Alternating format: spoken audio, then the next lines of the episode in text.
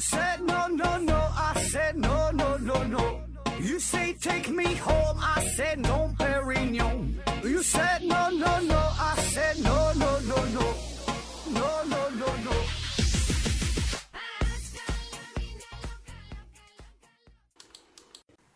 拼命探索，不计后果。欢迎您收听《思考盒子》，本节目由喜马拉雅平台独家播出。这期还是回答听友问的节目啊。第一个问题，正太有点躁狂啊，有点狂躁啊。提问说，竖中指是不文明的行为，这种行为代表的意义是什么形成的？应该是是怎么形成的啊？在世界各国具有普遍性吗？啊，这是一个百度级别的问题了啊。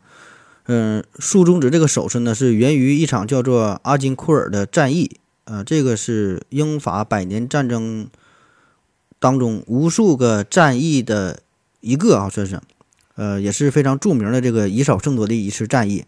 那么在这场战争当中，就诞诞生了这个呃具有侮辱性的国际通用的手势哈，竖中指。这个呢是在一四一五年，当时呢这还是算是冷兵器时代，所以呢远距离的作战呢，主要呢还是靠这个弓箭啊，这个兵器就是弓箭。当时呢，英国军队的弓箭手是非常厉害，这样呢就给法国的军队造成了非常巨大的打击，呃，法军呢可以说是损失惨重。所以呢，在这场战役当中，法军的统帅就下令说的，凡是抓到了英国的弓箭手，都要把这个中指啊给掰折、给砍掉啊，因为这个中指对于弓箭手来说非常重要嘛啊，当然哪个手指头都很都很重要啊。结果呢，法军的这个战前是信誓旦旦哈，可是呢，结果仍然是惨败。那么，在这个法军撤退的时候，英国弓箭手就纷纷伸出了自己的右手中指啊，去炫耀呗。你看我这个手指头还在这呢。那很快呢，这一侮辱性的手势迅速就在西方各国走红，然后慢慢的就延续了下来，传遍了全世界。然后这个意思呢，也是发生了很大的改变啊。下一个问题，威神提问说：“何总你好。”网络上啊，经常看到有人发从太空拍摄的地球阴面的灯光图，越是繁华的城市啊，夜晚这个灯光就越亮，这个是真的吗？我感觉呢，应该，呃，不可能有那么亮，请何总解答一下我的疑惑啊，谢谢。他说的这个图啊，我想很多朋友也都看过哈，这个有一个专业的名词，这叫地球夜间灯光分布图啊，这是由美国国家航空航天局就就 NASA 呀。它的这个地球观测站啊，呃，根据嗯数奥米国家极轨伙伴卫星获得的数据绘制的一张测绘地图。那这样呢，就展示了主要是这夜间哈地球的在晚上的时候不同城市的灯火的分布的情况啊，主要是这个明暗的变化嘛。那由于这个地球它在不停自转，那么这张测绘图的这个数据也不是同一时间获得的啊，而是在某个时间段儿，将各个特定的时间点测定的地球上的夜半球啊，就黑的这面的灯光数据进行汇总啊，然后整理而获得的。那这有什么作用？一方面呢，这个灯光头就是直接反映了当地的工业化水平和城市化水平，对吧？那么另一方面呢，也是反映了世界人口集中分布的情况。对吧？人越多越发达，这地方就越亮；反之呢，人越少越落后，都大农村，呃，相对呢就暗一些。所以呢，这个是呃很有参考价值啊。呃，我想大伙儿都看过对吧？那比较发达发达的地方，你像咱们看咱中国的这个这个这个图啊，长三角地区对吧？珠三角地区，北京、天津一带对吧？这个这就是非常亮呗，对吧？所以你看这个灯光的明暗程度，基本也是符合一二三线城市的总体的。经济实力啊，跟这个也是相符，差不多啊。那么你再看这个夜间分布图、灯光分布图，你看这个朝鲜半岛啊，本来这韩国、朝鲜这不连着呢嘛，对吧？你看这夜间分布图，就感觉朝鲜半岛上韩国就变成一个岛国啊，中间这个朝鲜，嗯，除了平壤，基本就就漆黑一片哈，没有什么没有什么亮光。那么这个图是不是真的啊？这个真的呢，当然是真的，但是并不是你理解的那种真的，不是那种实拍。说的直白点呢，就是如果你站在卫星上边用肉眼看地球的话啊，并不是这样式儿的哈，一定不会这么明显。所以呢，网上看到的夜间灯光分布图，这是经过了后期加工处理的结果，就给它炫了一下啊，所以呢，看起来更加形象、更加明显啊，就是为了便于咱们的观测哈。下一个提问题幺三二七六七六提问说，那么海王星十五亿公里之内所找能找到它围绕的恒星吗？如果不能，海王星是否就是一颗流浪星球、流浪行星了？啊，这是咱之前回答关于流浪星球的问题哈。流浪星球，那从定义上来看，呃，就是在这个星球，在它周围十个天文单位之内都没有发现能作为其旋转中心中心恒星的星球，我们管这样呢叫做流浪行星。那十五十个天文单位就是大约就是十五亿公里。那海王星的轨道呢，半长轴呢，大约是三十个天文单位，显然是远远的大于这个这个十天文单位了，对吧？所以，单纯从数据上来看，从定义上来看，它的确符合流浪行星的标准啊。但是，显然我们又知道，海王星是绕着地球在转啊，绕着这个太阳在转啊。所以，这个就是科学家人为定义的问题了。这个十个天文单位，这只是一个参考值，并不是像物理呀、数学上什么什么定理呀、法则呀那样，对吧？这是人为规定。也许咱说有很多的行星，它就在十一个天文单位、十二个天文单位之内就能找到它的母星，对吧？这玩意儿。呃，人家说啥就是啥，只是一个这么一个规定，对吧？而且本身关于流浪星球，这也不是一个很成熟的研究，现在还处于一个起步的阶段，所以呢，他会制定一个初级的参考的标准，就是为了便于研究而已，对吧？所以说你要拿这个海王星这个说事儿啊，确实呢，这个它是有矛盾的，对吧？好了啊，下一个问题，这几个字我不会读，提问说。何总啊，忽然想到了一个问题：我在喜马拉雅山顶和非洲地下三千米金矿里受到的地球引力一样吗？我在赤道上跳高会比两级跳的更高吗？啊，这个经常有朋友抱怨哈，说就提问都是一些初中、高中的物理题之类的啊。嗯，确实如此啊，因为咱们的水平基本也就是这样啊。嗯，他说这个就是典型的，应该是高中物理知识吧。这当然不一样了，重力加速度的问题，对吧？就是根据牛顿的牛顿的万有引力定律来看，那离地球中心越近的话，重力加速度就越大，对吧？离地球中心越远，重力加速加速度就越小。而且地球并不是完美的球体啊，两极和这个赤道这个半径是不一样。那么再加上本身的自转的原因啊，不同的纬度，重力加速度也是不一样的啊。这个可以专门你看看书，上网上一看图、看视频，有很多哈讲的很清楚的。下一个问题，乾隆勿用提问说：“感谢何总回答我的问题，不过可能是我没表达清楚。我的问题更像是思想实验。如果有个外星啊，有个外星物体写的外形，有个外星物体掉到地球上，该物体能够吸收它吸收撞到它表面的光子，那么理论上我们是看不到它的，但肯定能看到一个剪影。该剪影肯定是无色的，但是想象中又是黑色的，为什么不是其他颜色？”啊，这个朋友连续问好几期了，都是关于这个黑色和透明的这个问题啊。黑色和透明这个事儿，这个我觉得你这个不算思想实验哈。有很多东西它都是黑色的，它就是不发光。你你把它定义成说管它叫剪影也好，还是如何如何称呼它，这无所谓啊。这个就是现不用说外星外星物体，地球上也有，对吧？就是黑色的嘛，只不过这黑的可能不是那么足够黑，我们也会看得到，因为周边的物体。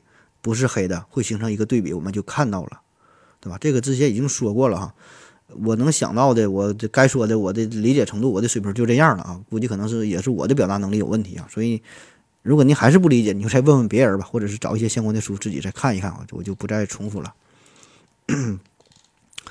下一个问题，滴滴滴滴答答提问说：何子你好啊，自己瞎想一个问题，世界主要国家，呃，在。从前现代国家过渡到民族国家时，基本都会经历一些曲折。比如说，法国把路易十六改下去的是大革命；西班牙发生了内战；呃，俄罗斯把沙皇推翻后的大清洗；德国出现了纳粹；日本明治维新后也变得疯狂等等啊。至于有的中东国家呢，则正在经历这样的阵痛啊。不知道我想的有没有道理，或者呃有没有相关的书籍可以推荐一下？谢谢。你想的这事儿太有道理了，这个。这个这不就是每个国家的发展变化吗？这革命嘛，对吧？呃，给你推荐一本书，叫做《国家与革命》。国家与革命，这个是弗拉基米尔·伊里奇·乌里扬诺夫写的啊。呃，这人可能不太有名啊，不是一个一流的作家啊。但是为啥推荐这本书？因为他还有另外一个名啊，他叫列宁啊。下一个问题，魔音地带提问说。在中国给自杀的人提供协助或者是便利违法吗？如果不违法，为什么没有听过机构或商业团体对人提供安乐死的服务？这这个首先安乐死这个在咱国家是不合法的，这个咋给你提供啊？然后你说这个给自杀的人提供协助和便利违法吗？这个啥叫便利和提供便利、提供协助这事儿本身就很模糊，对吧？你说你去买个刀，然后你自杀了，那人家卖刀这人算不算给你提供了便利和服务？你去买个耗子药，对吧？你你这个算不算提供便利？这很模糊，对吧？就比如说隔壁老王他为情所困，然后来找我问他说：“盒子你好啊，那个你这么富有科学精神，你帮我推荐一下有什么好的自杀方案，死亡率要高还不太痛苦。”然后我说：“那就跳楼吧。”他说：“跳哪个楼比较好？”我说：“你就跳上海中心大厦吧，这玩意儿挺高的，六百多米，跳下去基本没啥抢救机会了。”那你说这个算不算提供协助？对吧？再比如说隔壁老王想自杀啊，但没直接跟我说，他说的。呃，您是医生啊，你帮我买点安眠药，然后就买了，买完吃完就死了，这个算不算提供帮助啊？再比如说隔壁老王想想自杀，并且告诉了他告跟我说的想法就是想自杀，然后让我帮他买一条非常结实的绳子，这个算不算协助呢？啊？再比如说隔壁老王想自杀，都准备好绳子也买完了，准备上吊了，万事俱备了，站在小小凳上边哈，绳已经挂脖子上了，但是就差一点勇气，让我。踹他一脚，把这个凳子啊给踢翻，这个算不算协助？所以以上这些情况啊，它很复杂，都叫协助，对吧？都叫提供了一些便利，但是在法律上的判断它一定是不一样的，这里边一定是有轻有重啊，甚至说有一些，就像我踢凳子这个行为，那一定算是杀人，但是我给他买东西，可能卖刀的人可能人家跟人就没有啥关系。那我在网上查到的一个资料说，任何（括弧哈）。包括获得自杀者的许可的情况下啊，对方自杀，但是最终执行剥夺生命操作的人是你，那你就要负刑事责任，明白吧？就我说刚才说踢凳子这个事儿，你就要负责，因为是你直接踢了这个凳子导致他的死亡，或者是说他想自杀，然后说你帮我搁胳膊上来一刀，你你砍这刀，对吧？就算人家允许了，呃，你也是杀人。那么，如果最终直接剥夺生命的人是自杀者自身，那么这事儿呢，那就不关你的事儿啊。就比如说，你帮助他设计了一个自杀的一个机关，你是一个科学家啊，整了一个仪器，或者你给他买了毒药啊，但是呢，别人可以自由选择是否执行，对吧？就是说的，就算他用你给他带来的这个东西自杀成功，这个事儿也与你无关，因为他可以。随时终止这个操作，就是你给他买来绳子，他可以不用；你给他买来刀，他可以不用；你给他买毒药，他可以不吃。啊，当然，我这个是从网网上找到的哈，这个并不是这这这个法律专业的事儿哈，咱这咱不太不太专业啊。呃，只是从网上找到的，仅供参考而已啊。嗯，最近听这个罗翔老师啊，罗翔讲法，我感觉讲的挺有意思啊，你没事也可以听一听。下一个问题，魔音地带提问说：“请问何子，量子叠加态是否只是一种假说？因为只要人类观测观，只要人类观测量光子啊，只要人类观测测量光子吧，就会变成波或者是粒子。这显然不可能是通过观测得到的结果啊。他说这只能表现出一种状态，是吧？呃，还是说因为人类的观测会发出某种能量，影响量子本身的叠加状态？”这个量子叠加态这事儿哈，这个本身这问题非常专业哈。量量子叠加态这事咱真是不太懂啊，咱普通人也很难去搞懂。那么我感觉，就你说这个是这是一个什么假说啊，还是说一个理论吧？我觉得啊，假说想要上升成为一个理论，得到大伙儿的认可，科学界的共同的认可啊，这个是必须要被证实了才行，对吧？你再有什么想法，你不被证实，呃，也不管用。所以呢，这个量子叠加它这个说法，只要可以被反复的去验证，那么它就可以成为一种理论。当然，这里说的验证，包括的方式方法很多，不仅仅是依赖于人类现实的直接的观察。就像你说的，我一看啊这是是个量量子是这个什么是个波啊，是个粒子啊，它只能是其中一种状态呀，我也观察到观察不到另外一种啊，这个怎么办呢？就说的这种观测是。这个这这个说的是很宽泛的，并不是说直接用眼睛去看，直接用某一个仪器去看，会有很多种的方式，一些辅助的实验，对吧？他们一定会设计非常巧妙的、精巧的，能够证明或者是证伪这个假说的办法。所以这个量子叠加叠加态这个方法是符合了目前所有的实验结果，对吧？也很好的解释了其他很多的问题。所以呢，我们现在是把它当成是一种较为公认的理论啊。当然，也许会有一天我们会找到很多的反例，对吧？那么这个时候我们就需要对这个理论进行修补、进行完善，甚至是彻底的否定。下一个问题啊，十九岁提问说：“何子老师你好，为什么气味不能像声音或画面一样被人类所控制？”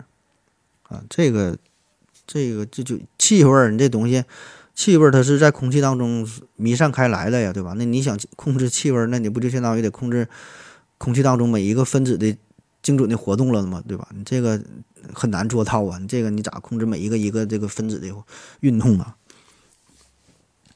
下一个问题，幸福的夏洛提问说：“何子你好，正在尿尿的时候突然憋住啊，对身体有什么影响？”这这这帮这玩意儿都咋寻思呢？这些问题啊，那这玩意儿能能有啥影响？弄不好就尿尿一裤子整腿上呗，对吧？我觉得影响都谈不上谈不上什么影响吧。这个，呃，但终归不是什么好事儿，对吧？你尿尿就正常尿呗，你偏做这实验有啥意义呢？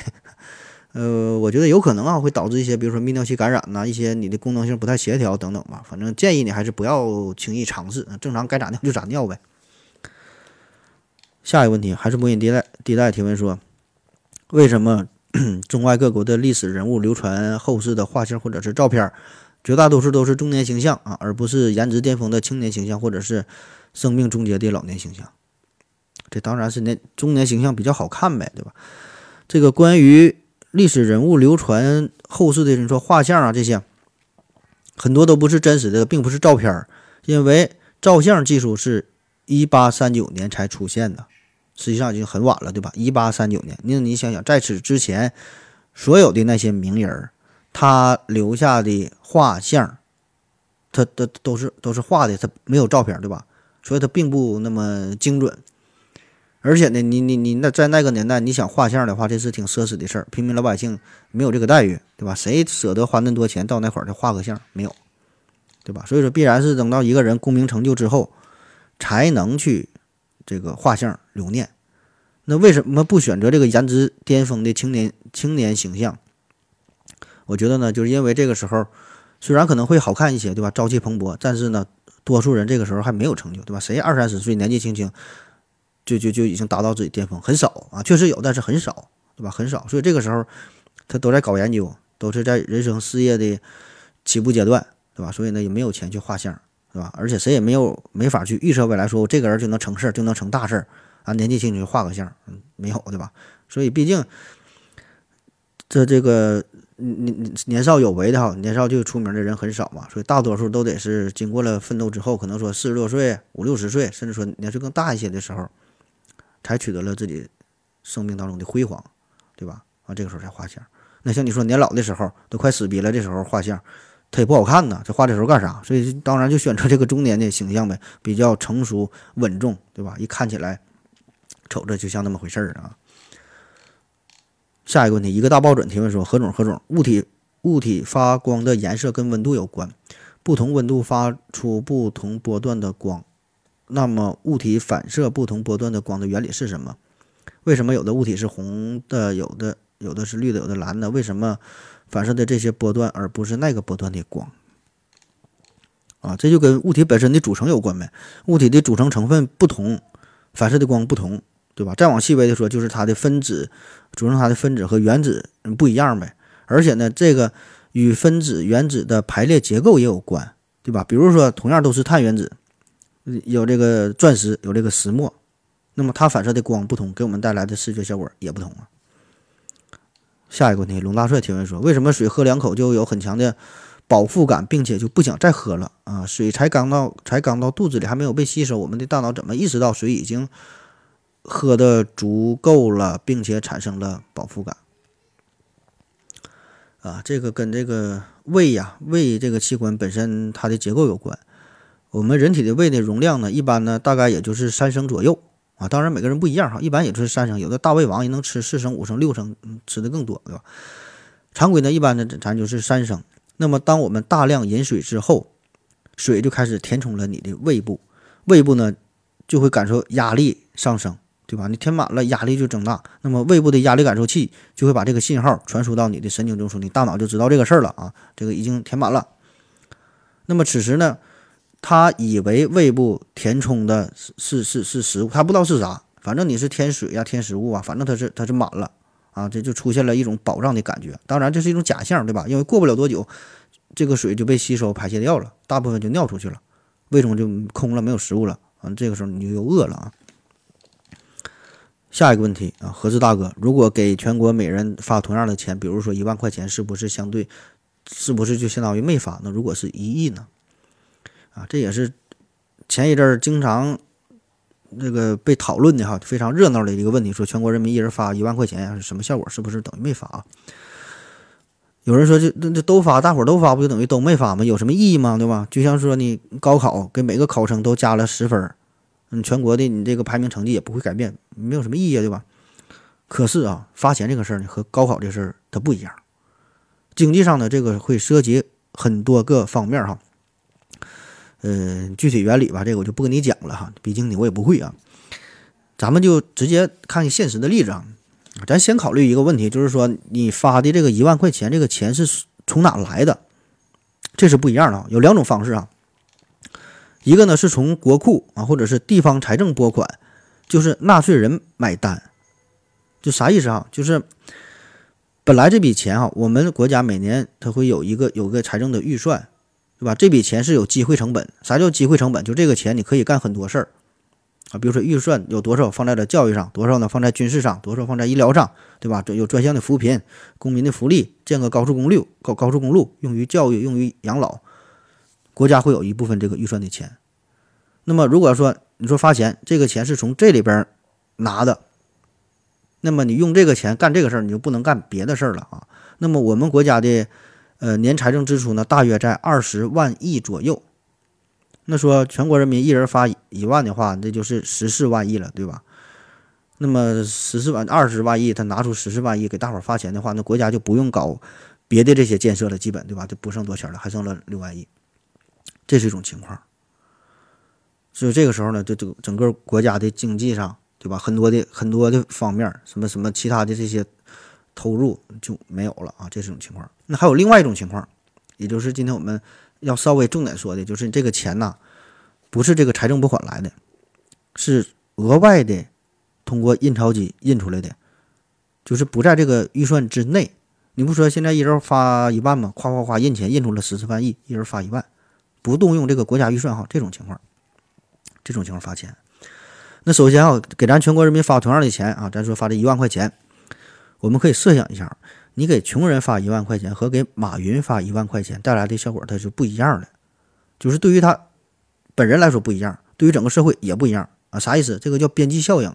就咱说同样吃包子，你吃第一个的时候感觉很好吃，很香，对吧？你连吃五个，马上饱了，再让你吃不香了。对吧？那都是一万块钱，对于穷人来说火中送炭，对吧？我这这个钱我就用处大了去了，啊，用咱东北话说，这人穷的叮当都快饿死了，对吧？那么富人来说呢？对于马云来说，一万块钱边际效应几乎为零，他对于这一万块钱毫无感觉，这是对于个人角度。那么对于整个社会来说，这涉及到一个社会财富再分配的问题，就是啥？你看一个。一个穷人原来手里他咱说可以支配的资产，假设就有一万块钱，而马云呢，咱说假设啊，他可以支配的是有一亿块钱，所以呢，要达到大伙都不发钱的程度，那实际上呢，你给你给这穷人发一万的话，你给马云就得发一百亿，就是根据自己的资产往上翻倍，这样才不会导致社会财富的再分配，就是每个人占据的资产和原来的比例才是。相同的，所以呢，并不是说每个人都发了一万，就等于没发，因为每个人原有的资产是不一样的。咱们看一个例子哈，一下就能说明白。比如说，这个社会上就有一百个人，九十九个穷人，一个富人。然后呢，这个每个穷人资产，咱说呢，假设原来是有两万块钱，这个富人的资产呢是一百万啊。假设啊，穷人两万，富人一百万，那么九十九个穷人一共呢就拥有一百九十八万。这么多资产，然后再加上富人的这个一万，整个社会的总资产是二百九十八万，对吧？这个很好算。然后呢，富人呢占这个全社会总资产的百分之三十三点六，对吧？就是用这个一万除以这个二百九十八，这很好算，对吧？富人占百分之三十三点六，记住了啊。然后说每个人都发一万块钱，那么这个时候每个人每个穷人的资产就变成了三万，原来两万块钱变成三万，富人呢由一百万变成了一百零一万。那这时候你再算一下，富人的资产占全社会总资产的比重。就变成了百分之二十五点四，就比之前明显下降了。所以呢，这就相当于哈，实际上就是你把这个富人进行了一次改造，虽然表面上是发了同样的钱，但是带来的结果却是把富人的资产呐转移了啊，相当于拿出来分给了穷人。那咱们再看一个非常极端的例子，就是你说这一人发一亿块钱的情况。那这个社会上来说，有穷人，有富人，对吧？资产过亿的人一定是非常少。我查到了一个二零一八年的一个数据，说全国大约有十四亿人口，对吧？然后身价过亿的富豪呢，只有十七万，十七万，大约呢占全国人口的万分之一点二啊，也就是一万个人里边，大约有一个像我这样的。那好了，咱说现在发一人一一人一人发一亿，你平时接触的你这些朋友啊，咱说有钱的，能有几千，能多少钱？几几十万？上百万，对吧？过千万那就挺牛逼了，对吧？那么咱说有的人说穷的话呢，可能就是兜里可能就一百块钱，甚至说欠钱。那么这个时候，你说你有一百的和有一百万、一千万的，这个贫富差距感觉是就挺明显了吧，对吧？那么如果咱们每个人都发一亿块钱的话，那么这个穷人原来有一百块钱，现在呢变成一亿零一百块钱；富人原来有一百万，现在变成了一亿零一百万，这个差距。它就不这么明显了。我们再极端的设想，每个人发十亿，每个人发一百亿，每个人发一千亿，这个差距就会被稀释掉了。大伙儿拥有的钱基本就都一样了，差距很小很小，对吧？你你你一人发了一百亿，你的资产变成了一百亿零一块，对吧？原来这个亿万富豪变成了一百零一亿，你说你俩区别大吗？并不大。所以呢，每个人发同样的钱，并不是等同于没发钱啊，是是完全不一样的。其实这个就是通货膨胀的问题嘛，对吧？有国家其实也不用说真正，呃，发钱给大家，嗯，他只要使劲印钱，让这个流通的货币量明显的大于本国的有效经济总量啊，就能达到这达到这这种这种这种效果啊，就都能变成这个亿万富翁啊，像什么津巴布韦啊，对吧？一整说都都都几亿几亿块钱的。那么可是这个时候。咱就说，大家都有钱了，通货膨胀之后变成亿万富翁，都有钱了，是吧？但是并不等同于你富有，你的生活呢，也更不是变得幸福，对吧？这只是一个数嘛，没有意义。特别是对于富人来说，他的财富就被稀释掉了，被抹杀掉了啊，用的钱不值钱了，他很赔啊。对于穷人来说，可能还好，反正也没有钱，对吧？所以这也是我们现在其实每个人都在面临的一个问题，啊，就是感觉手里的钱会越来越不值钱。嗯，就是就是，你看十年前对吧？一百那十年前、二十年前，你手里的钱和现在感觉就不一样。三四十年前那时候，万元户那都牛逼的不要不要的。可是放在现在呢，一万块钱可能就是基本就是人家一个月、两个月的工资而已，对吧？所以呢，这这这个也是给大伙儿提一个醒儿：那个货币贬值啊，这是一个必然的。虽然达不到这个通货膨胀这个地步，但是呢，一定会逐渐的贬值，就是一个快慢的过程。所以呢，如果你手里有闲钱的话，呃，最好呢，赶紧吃吃喝喝花掉，享受掉，对吧？不要为了攒进的钱给未来花，那样你会会很赔，对吧？那怎么办哈？怎么办啊？买房呗，对吧？当然就买房了啊！你就咱说不炒房不是为了获利，起码呢不至于赔的太多啊。当然，如果你是投资高手的话，整什么基金股票，那您随意哈，随意，安全第一啊。好了，今天节目就这样，感谢您的收听，谢谢大家，再见。